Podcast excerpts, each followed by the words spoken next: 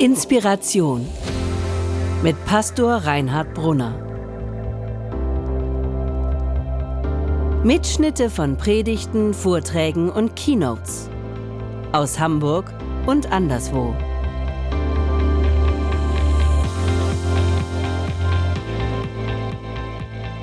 Wir waren vor zwei Wochen auf dem Rückweg vom Urlaub. Da geht man ja, da fährt man immer mit gemischten Gefühlen auf dem Rückweg vom Urlaub. Aber man ähm, denkt auch so, man denkt so an die Zeit, die jetzt dann kommt, wenn die Arbeit wieder anfängt, aber man ist irgendwie auch gut erholt. Ich hoffe, ihr habt euch, wer ist noch vom Urlaub zurückgefahren mit gemischten, aber erfüllten Gefühlen?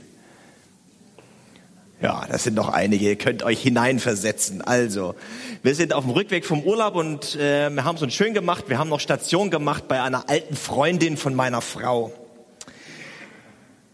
bei Sibylle.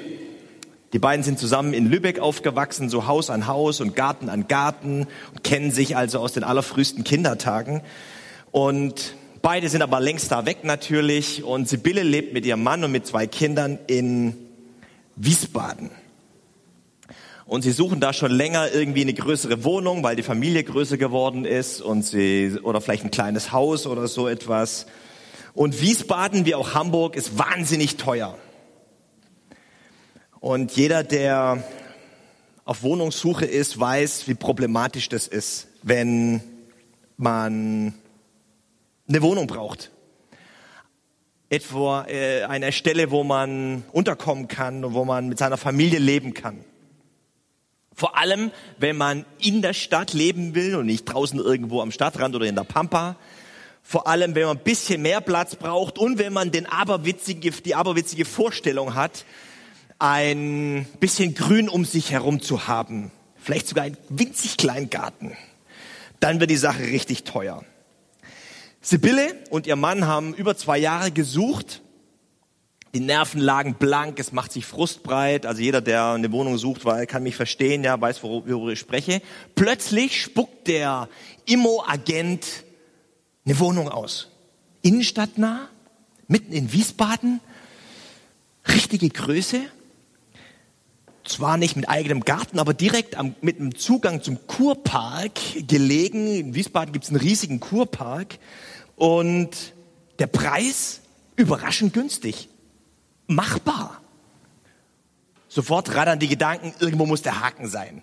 Und als Sibylle und ihr Mann dann die Wohnung angeguckt haben, wussten sie, wo der Haken liegt. Sie kommen in eine Wohnung, runtergekommen, dunkel und total vollgestellt. Aber Sibylle und ihr Mann, so haben sie es uns erzählt, haben nicht auf das geschaut, was da ist, sondern auf das geschaut, was sein könnte, was man draus machen könnte, mit ein bisschen Fantasie. Die Wohnung war nicht dunkel, aber die war total falsch gestrichen und vor, den, vor der tollen Fensterfront nach draußen zum Kurpark hingen braune, dicke äh, Vorhänge. Die Wohnung war auch nicht klein, die war nur total vollgestopft und vollgestellt. Die war letztlich auch nicht ohne Garten, sondern ganz im Gegenteil. Die lag direkt an einem riesigen Garten, nämlich an diesem Kurpark. Und so sind sie nach Hause gefahren und haben eine Nacht lang geplant und geträumt, haben ihrer Fantasie freien Lauf gelassen. Man könnte den Fußboden neu machen, man könnte neu streichen, weg mit den Vorhängen, lass das Licht rein und äh, man könnte Wände versetzen und so weiter. Und am nächsten Tag sind sie hingegangen und haben die Wohnung gekauft, den Kaufvertrag unterschrieben und haben einen super Preis erzielt. Warum? Weil sie die einzigen waren, die nicht auf das geschaut haben, was da ist, sondern auf das, was werden könnte. Sie haben mit anderen Augen geschaut. Und auf dem Rückweg von unserem Urlaub haben wir sie also besucht. Und sie haben uns eingeladen in eine helle, freundliche, tolle Wohnung, innenstadtnah, wie sie es immer wollten, und mit einem gigantischen Garten, den sie noch nicht mal Rasen mähen müssen, weil es die Leute von der, die Gärtner von der Stadt machen. Also richtig klasse. Manchmal gehe ich durch Hamburg, durch unsere Stadt und es gibt wunderschöne Flecken hier in unserer Stadt. Und die Hamburger, Lorenz, du wirst noch einer, ja, die Hamburger sagen, Hamburg ist die schönste Stadt der Welt. Hamburg ist die schönste Stadt der Welt, sagen die Hamburger. Aber machen wir uns nichts vor, es gibt auch Ecken, da ist es nicht so toll. Die ist von Armut und von Ausgrenzung geprägt, von Gewalt und Müll und Drogenmissbrauch, von Arbeitslosigkeit und Perspektivlosigkeit. Es gibt viele Orte, wo jetzt ihr Flüchtlinge lebt, in Zelten, in Containern, in Hallen, in Schiffen. Heute früh bin ich aus der Tür rausgekommen, lag jemand am Hauseingang. Und manchmal fällt es mir schwer, ähm, einen Blick für die Schönheit unserer Stadt zu haben, wenn ich das sehe. Und dann stelle ich mir manchmal vor, wie das wäre, wenn Jesus da wäre und wenn er mit mir durch die Stadt gehen würde, seinen Arm um meine Schulter legt und mit mir durch die Straßen geht und sagt, so jetzt zeige ich dir mal Hamburg und er öffnet dir mal eine Pers eine, die Augen für meine Perspektive. Und wie Jesus mit mir durch die Stadt geht und sagt, schau mal, und so sehe ich das. Und wie er dann erzählen würde, was er sieht wenn man genau hinguckt. Wenn man nicht auf das, nicht nur auf das guckt, was da ist, sondern auf das, was sein könnte. Und wie, er würde mir erzählen von dem, was er sieht und wie sich das von dem unterscheidet, was ich sehe. Und wie er mich mit hineinnimmt und mich lehrt, die Dinge mit Gottes Augen zu sehen. Wie sich das anfühlen würde, wie das aussehen würde, wenn ein Stück des Himmels auf Erden hier hereinkommen würde. Ich weiß nicht, ob euch das so klar ist, aber diese Einladung Gottes, die Welt mit seinen Augen zu sehen, diese Einladung Gottes an uns, dass wir die Welt nicht nur mit unseren, sondern mit Gottes Augen sehen, ist das eigentliche Thema von Jesus gewesen. Mehr noch, Jesus verkörpert das durch die Menschwerdung Gottes in Jesus. Ist etwas deutlich geworden von dem, was Himmel auf Erden bedeutet. Indem Gott in Jesus vom Himmel auf die Erde kommt, ist ein Stück Himmel auf Erden geworden. Das ist das eigentliche Thema von Jesus. Nicht nur, worüber er gesprochen hat, sondern was er verkörpert hat. Und in diesem Zusammenhang hat Jesus immer wieder vom Reich Gottes gesprochen, das angebrochen ist und das nahe herbeigekommen ist. Im Markus Evangelium, ganz am Anfang, im ersten Kapitel, als Jesus begonnen hat, öffentlich zu wirken, hat er gesagt, die Zeit ist erfüllt und das Reich Gottes ist nahe herbeigekommen. Tut Buße und glaubt dem Evangelium. Die Zeit ist erfüllt und das Reich Gottes ist nahe herbeigekommen. Das Reich Gottes ist nahe. Und das Reich Gottes ist nicht irgendwo ein bestimmtes Land oder ein bestimmtes Gebiet, sondern das Reich Gottes ist überall da, wo sich die Wirklichkeit der, der Liebe Gottes durchsetzt wo sie plötzlich mit Händen zu greifen ist, wo etwas von der Gegenwart und Liebe Gottes zu spüren ist.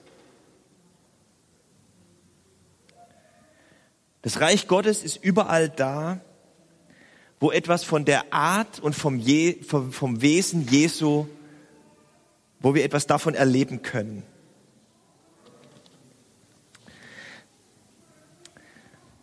Im Matthäusevangelium, das ist der erste Bericht von Jesus, über Jesus, über das Wirken von Jesus, da ist das mit diesem Reich Gottes das große Thema. Das die eigentliche Botschaft des Matthäusevangeliums ist dieses Reich Gottes. Dessen, was je, das, was Jesus verkörpert hat und von dem er gesprochen hat. Und im, vor allem im 13. Kapitel spricht Jesus in tollen Bildern darüber, was dieses Reich Gottes bedeutet, was es damit auf sich hat. Und das Besondere am Matthäusevangelium ist, dass er, wenn er über das Reich Gottes spricht, nicht Reich Gottes sagt, sondern Himmelreich. Er sagt Himmelreich. Aber er meint damit genau nicht den Himmel, der irgendwann mal für Leute irgendwann kommt, in den, zu dem wir gehen, wenn wir tot sind. Sondern mit Himmelreich meint Matthäus, meint man im Matthäus-Evangelium genau das, dass der Himmel schon jetzt hier angebrochen ist. Himmelreich, wenn Matthäus vom Himmelreich spricht, dann meint er das, was sein könnte. Dass wir nicht nur auf das sehen, was ist und was sein könnte, wenn wir mit Gottes Augen sehen. Das ist, der, das ist das Himmelreich. Das ist der Himmel. Und im Matthäus-Evangelium wird davon erzählt, wie das sein wird und wie das aussieht und wie sich das anfühlt, wenn immer mehr vom Himmel hier auf der Erde Wirklichkeit wird.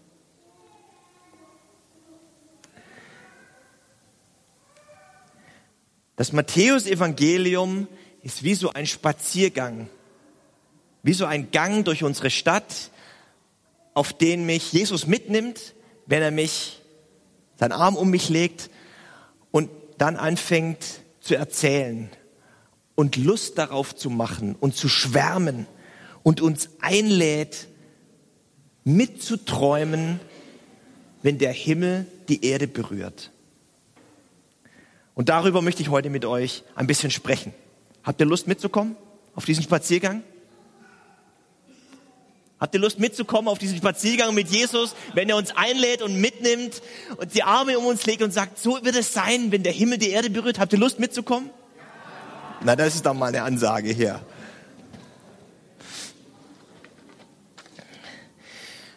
Das erste, was wir entdecken, wenn wir das Matthäus-Evangelium lesen, ist, dass uns das Reich Gottes, also das Himmelreich, also Gottes Traum vom Leben, der hier schon jetzt Wirklichkeit werden soll, dass er uns zugesprochen ist, dass, je, dass Gott uns das verheißt und verspricht und zuspricht.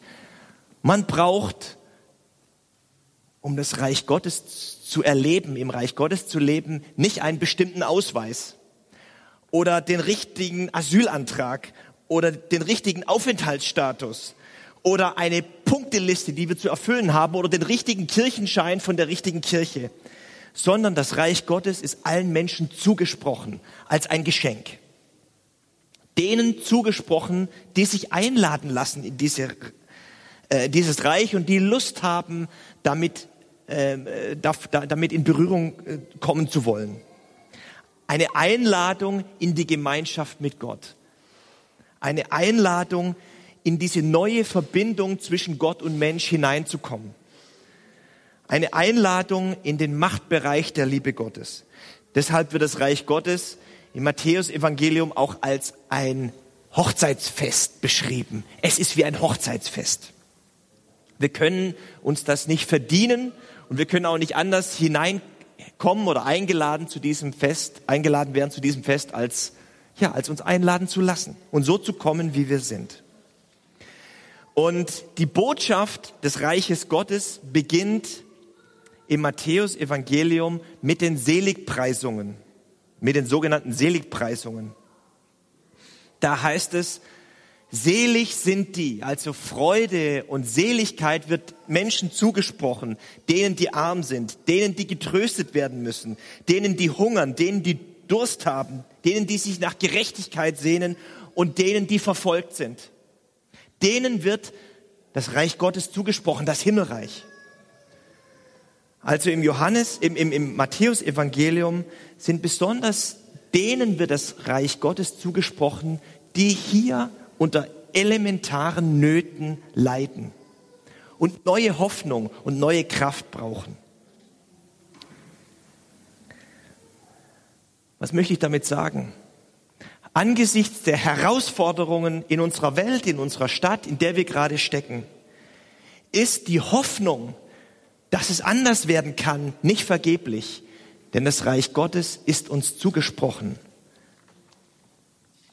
Und gerade dann, wenn wir da hinschauen, wo es so ganz anders aussieht, so gar nicht himmlisch, legt Jesus seine Arme um uns und sagt, guck mal, diesen Menschen, den Armen, den Verfolgten, denen die Durst haben, denen die Hunger haben, denen die kein Dach über dem Kopf haben, Gerade die meine ich mit meiner Botschaft. Gerade um die geht's. Siehst du das? Und ich muss ein bisschen genauer gucken, weil ich oft zuerst das andere sehe. Aber ich wünsche mir, dass ich mit den Augen Gottes sehen kann.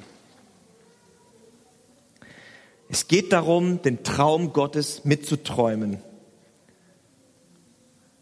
Und dieser Traum Gottes ist immer größer als unsere Kirche, unsere Gemeinde, dass wir uns nur, uns um, nur um, um uns kümmern. Deshalb steht direkt im Matthäus-Evangelium nach diesen Seligpreisungen dieser bekannte, dieses bekannte Wort vom und jetzt ihr seid das Salz der Erde und ihr seid das Licht der Welt. Geht hin und mischt euch ein, mischt euch rein und seid Salz und seid Licht, da wo es dunkel ist. Ah, das war mein erster Gedanke. Die erste Station, auf den Jesus uns mitnehmen will auf diesem Spaziergang. Das Reich Gottes ist verheißen. Und es ist gerade denen verheißen, den Armen und denen, die unter ähm, elementaren Nöten leiden. Das Zweite, ganz wichtig, habe schon angedeutet, das Himmelreich ist nicht etwas, was irgendwann mal irgendwo sein wird, sondern Jesus sagt, das Himmelreich ist nahe herbeigekommen. Der Himmel, die, wenn, wir, wenn wir Christen und wenn die Kirche vom Himmel redet, ist es gerade nicht eine Jenseitsvertröstung, an die, denen es hier so ein bisschen schlechter und dreckig geht, dass der irgendwann mal im Himmel anders sein wird. Gerade nicht. Es ist gerade nicht eine Jenseitsvertröstung, sondern eine Diesseitsermutigung. Eine Diesseitsermutigung, ihm hier und jetzt aus dem Glauben heraus die Welt ein bisschen zu gestalten und zu verändern und besser zu machen. Mit den Möglichkeiten, die wir haben. Keine Jenseitsvertröstung, also gerade nicht, warten wir es ab, sondern worauf warten wir? Worauf warten wir? Gott hat uns so viel zugesprochen und uns so viel geschenkt. Beginnen wir damit, Salz und Licht zu sein und es auf, auszuteilen, hier und jetzt und heute, in unserer Stadt, mit unseren Möglichkeiten. Als, wenn wir im Matthäus-Evangelium weitergehen, heißt es, dass Jesus seine Jünger aussendet. Wir sollen hier im Gottesdienst Kraft sammeln für unseren Alltag. Aber danach sind wir ausgesandt, Salz und Licht zu sein. Und als Jesus seine Jünger aussendet, sagt er ihnen, in die, also in die Welt Salz und Licht zu sein, sagt er ihnen, das Reich Gottes ist nahe herbeigekommen. Und jetzt geht los. Heilt die Kranken, weckt die Toten auf, macht die Aussätzigen rein und treibt die bösen Geister aus. Und als Johannes der Täufer, ein Zeitgenosse von Jesus, sich fragt, ob Jesus wirklich der versprochene Retter ist, der Messias, der Christus, lässt Jesus ihm ausrichten, ähm, Moment, lässt Jesus ihm ausrichten,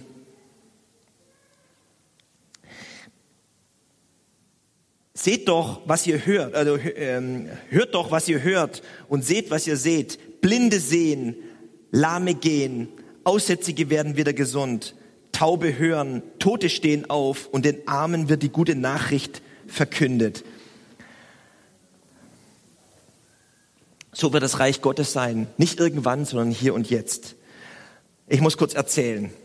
Ich habe ähm, bei, bei YouTube, glaube ich, war das, ein kleines Filmchen gefunden. Da ging es um, äh, um Interviews, die jetzt gemacht wurden in München. In München sind ja vergangene Woche sehr viele Flüchtlinge angekommen am Bahnhof und sie wurden total überwältigend empfangen mit ähm, mit mit Helf von von Helfern, die äh, Nahrungsmittel und so weiter gebracht haben.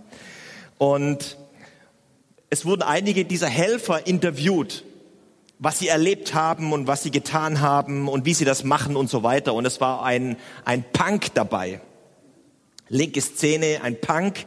Und er hat erzählt, wie er ähm, hat erzählt, was sie gemacht haben. Und dann erzählte er, und dann haben wir Hand in Hand mit der Polizei ähm, Lebensmittel verteilt. Und er erzählt so und erzählt so voller Freude, hält plötzlich inne und realisiert plötzlich, was er da sagt. Moment mal, Punks und Polizei, wir haben zusammen ähm, Lebensmittel verteilt an Flüchtlinge. Wie kommt das denn?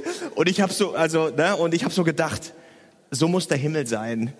Also nicht nur äh, äh, äh, Lahme werden gesund und den Armen wird geholfen und Tote stehen auf. Nein, Punks und Polizei arbeiten Hand in Hand und helfen den Menschen. Ich habe so gedacht, Jesus legt seine Hand auf meine Schulter und sagt, guck mal, das ist das, was ich meine.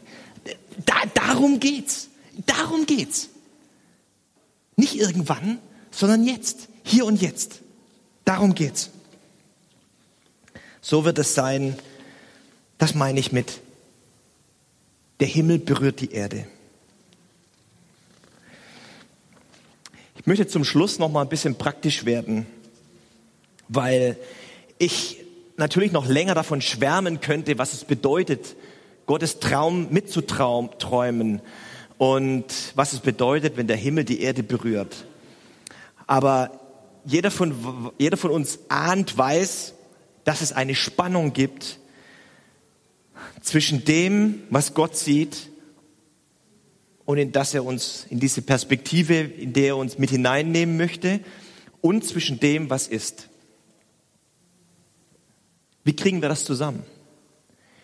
Die Herausforderungen sind gewaltig. Ich weiß gar nicht, wie das die Mitarbeiter hier in diesem Flüchtlingsunterkunft in den Messehallen, wie das machen. Lorenz war diese Woche schon unten und hat ein Plakat mit Einladung für unseren Gottesdienst aufgehängt. Das, ich denke, das ist der Grund, warum jetzt einige auch hier sind. Und er hat gesagt, er ist eine ganz junge Frau, Sozialarbeiterin, vielleicht Ende 20, die da Tausende von, von, von äh, Flüchtlingen irgendwie äh, das managen muss. Ich weiß gar nicht, wie das geht. Die Herausforderungen sind gewaltig. Wie kriegen wir das eigentlich zusammen? ohne in einen blinden Aktionismus zu verfallen, den Himmel hier herstellen zu können oder zu müssen, aber auch ohne uns erschlagen zu lassen von den Herausforderungen. Wie kriegen wir das zusammen? Wenn wir im Matthäusevangelium weiterlesen,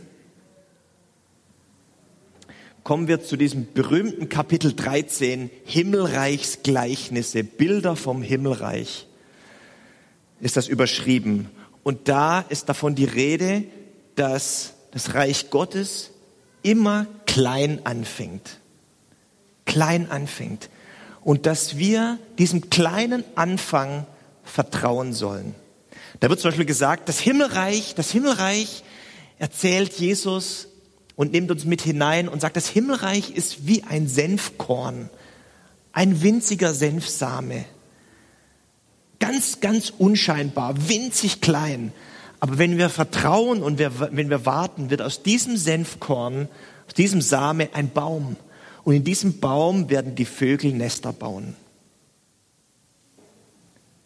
Es geht darum, diesem kleinen Anfang zu vertrauen.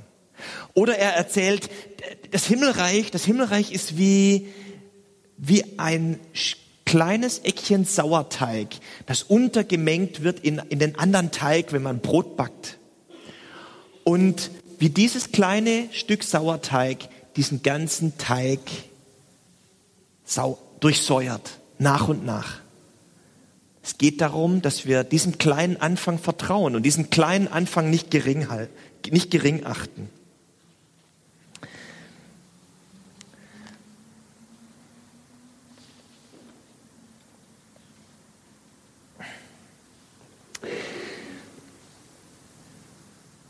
Was können wir tun? Was können wir als erstes tun? Wir können diesem kleinen Anfang vertrauen und wir können um diesen kleinen Anfang bitten. Jesus, die Jünger von Jesus kamen einfach einmal zu ihm und haben gesagt, wie sollen wir, was sollen wir beten? Wie sollen wir beten? Und Jesus sagt, so sollt ihr beten. Steht auch im Matthäus Evangelium. Ihr sollt beten, und zwar sollt ihr beten, Vater unser im Himmel, geheiligt werde dein Name, dein Reich komme, dein Wille geschehe, wie im Himmel, so auf Erden. Das größte und das wichtigste Gebet handelt in seinem Anfang darum, dass wir Gott bitten sollen, dass er sein Reich baut, dass sein Reich kommt, dass sein Wille der Liebe Gottes sich durchsetzt und dass der Himmel die Erde berührt. Wie im Himmel, so auf Erden. Das Wichtigste, was wir gerade als Christen und als Kirche tun können, ist zu beten. Gerade dann, wenn wir, wenn uns die Herausforderungen des Lebens und die Herausforderungen der Welt, wenn wir Nachrichten schauen oder wenn wir durch die Straßen gehen, fast erschlagen wollen, legt uns Jesus die Hand um, den, um, um die Schulter, den Arm um die Schulter und sagt, ich will dich lehren, mit meinen Augen zu, zu sehen und ich will dich lehren zu beten. Und ich will dich lehren, so zu beten. Dein Reich komme. Dein Wille soll sich durchsetzen. Der Himmel soll die Erde berühren. Dass wir anfangen zu beten. Und wir haben, machen das schon einige Zeit und wollen das verstärkt tun. Ich möchte gerne, dass wir eine betende Gemeinde werden. Dass wir mehr beten an jedem Mittwoch, an, an, an jedem zweiten Mittwoch im Monat, wenn hier Abendandacht ist, Feierabendandacht, beten wir für unsere Stadt und für den Stadtteil unter der Leitung von Lars Zimmer. Und wir haben nächste Woche, nächsten Mittwoch etwas Besonderes vor. Wir werden im Haus 8 da hinten, diesem Hochhaus, auf, den, auf das oberste Stock gehen, ganz oben auf die Dachterrasse. Da wohnt diese tolle Schwester Waltraud. Und wir werden mit ihr zusammen, wenn wir über die Stadt schauen, beten. Und wir werden so beten, wie Jesus uns gelehrt hat. Herr, wir sehen hier die ganzen Menschen, die ganze Not, die ganzen Herausforderungen. Wir bitten dich, dein Reich komme, dein Wille geschehe, wie im Himmel, so auf Erden.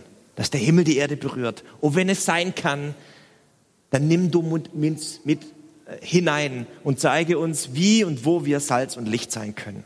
Herzliche Einladung also zum Gebet am nächsten Mittwoch dass ihr selber betet. Ich möchte, dass ihr euch den Herausforderungen des Lebens und der Welt und unserer Stadt stellt, dass wir nicht weggucken, sondern dass wir hingucken. Aber wenn uns die Herausforderungen übermannen, dass wir dann beten. Gott bitten, Herr, zeig uns, was du vorhast und was wir tun können, und gib uns deine Perspektive. Wir werden noch vier weitere Predigten zu diesem Thema haben in nächster Zeit. Herzliche Einladung dazu. Wir werden es weiter vertiefen. Das nächste Thema heißt Handeln. Wie kommen wir? Das erste ist Beten. Und nächst, in 14 Tagen sprechen wir darüber, wie wir handeln können. Und am nächsten, am nächsten Sonntag werden wir hier in der Kirche und an anderen Stellen das, was wir hier besprochen haben, vertiefen und darüber diskutieren, was es bedeutet, was wir konkret tun können. Amen. Vielen Dank fürs Zuhören. Wenn du mit Reinhard in Kontakt bleiben willst, folge ihm auf Instagram unter rbpastoring. Weitere Infos auf www.pastoring.de. Gott segne dich.